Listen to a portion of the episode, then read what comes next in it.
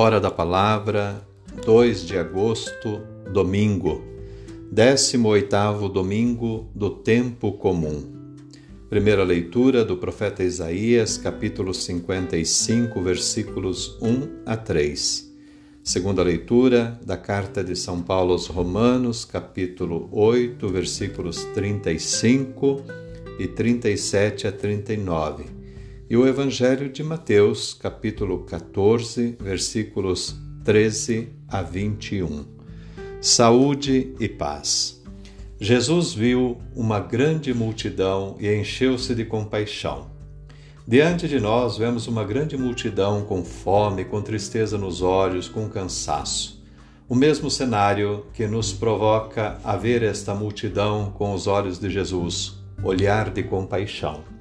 Os discípulos mais práticos pensaram na solução econômica para não se perder dinheiro e nem afetar a bolsa da comida com apenas cinco pães. O que acontecerá com a economia se esta começar a ser dividida entre os pobres?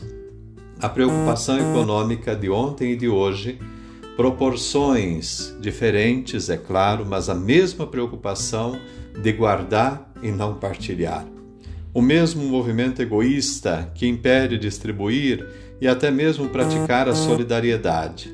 Não existe solidariedade sem compaixão, porque a compaixão é o olhar divino que vem em socorro do faminto. Quem não se compadece não pode partilhar. O olhar compassivo do nosso povo brasileiro, em termos de solidariedade, é digno de ser reconhecido e motivo para darmos graças a Deus. Somos um povo generoso, com o espírito cristão de quem olha o sofrimento do outro e se apressa em socorrer. Em muitas atitudes divulgadas nas mídias e nas redes sociais, nos deparamos com a mesma cena do Evangelho. Pessoas pobres que levaram o pouco que tinham para quem tinha ainda menos que elas. Davam do pouco para salvar vidas é o evangelho da multiplicação dos pães se repetindo em nossos dias diante de nossos olhos. Tudo isso é motivo para darmos graças a Deus. Houve algum joio no meio de tanta bondade como refletíamos há alguns domingos atrás, mas a bênção da bondade foi maior, graças a Deus. Um outro ponto que considero importante para a nossa reflexão coloca a nossa fé em questão. Como crer em tempos difíceis? Testemunhar a fé, crer em Deus em momentos felizes e quando tudo está bem é muito fácil e simples. Como crer quando somos desafiados em nossas estruturas? Na segunda leitura, São Paulo relata a sua fé em momentos de tribulações, fome, nudez, guerras, ameaça de morte conclui dizendo que a fé nos torna vencedores. Como está a nossa fé neste tempo de crise, de sofrimento social, de ver que nossos sonhos desapareceram ou, ou em tantos casos, se tornaram impossíveis de acontecer?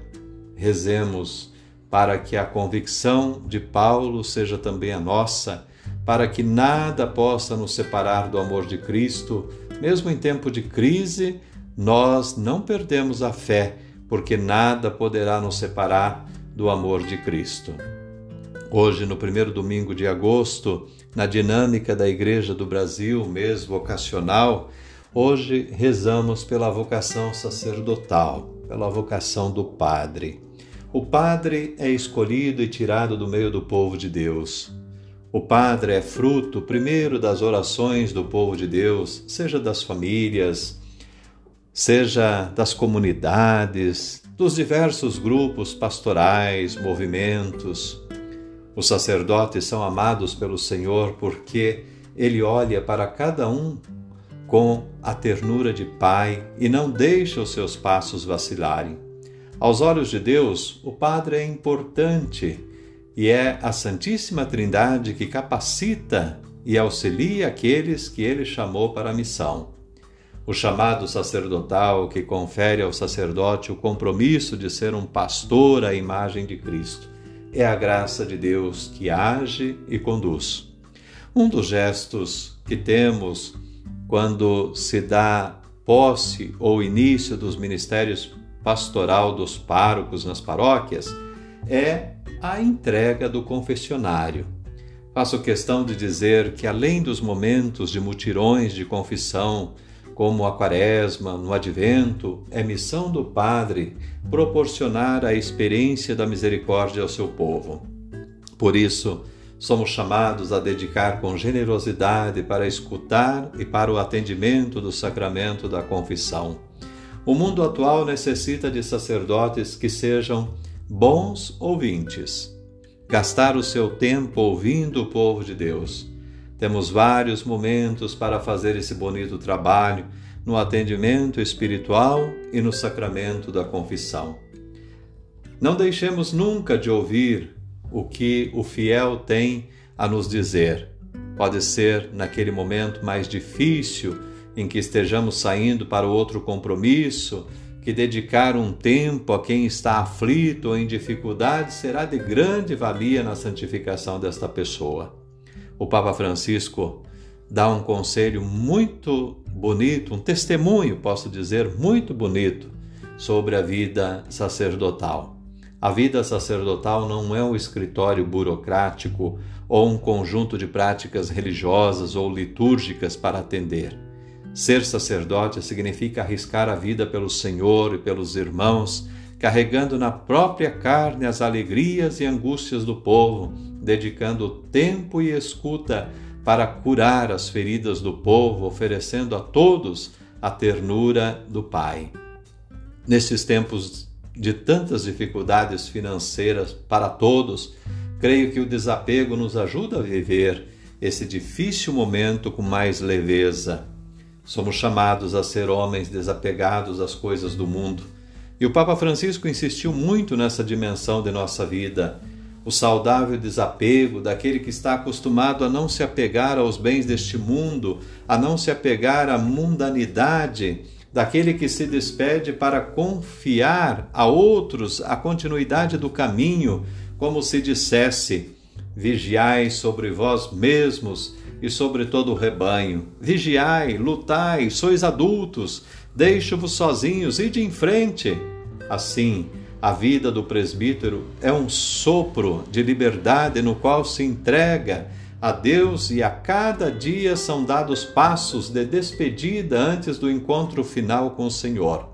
Certamente, trata-se de uma missão nem sempre fácil quer pela complexidade dos contextos sociais e culturais atuais, como pelo, pelo fato de exigir uma maturidade psicoafetiva estável, uma forte capacidade interior ao enfrentar as fadigas, as dificuldades, um traço relacional de serenidade e autenticidade, e naturalmente uma sólida espiritualidade arraigada no relacionamento pessoal com Jesus e Sua palavra de salvação.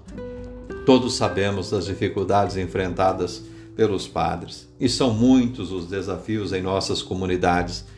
O Santo Padre, o Papa Francisco, no mês de junho, pediu orações pelos sacerdotes, afirmando: Muitos se arriscam até o fim, oferecendo-se com humildade e alegria.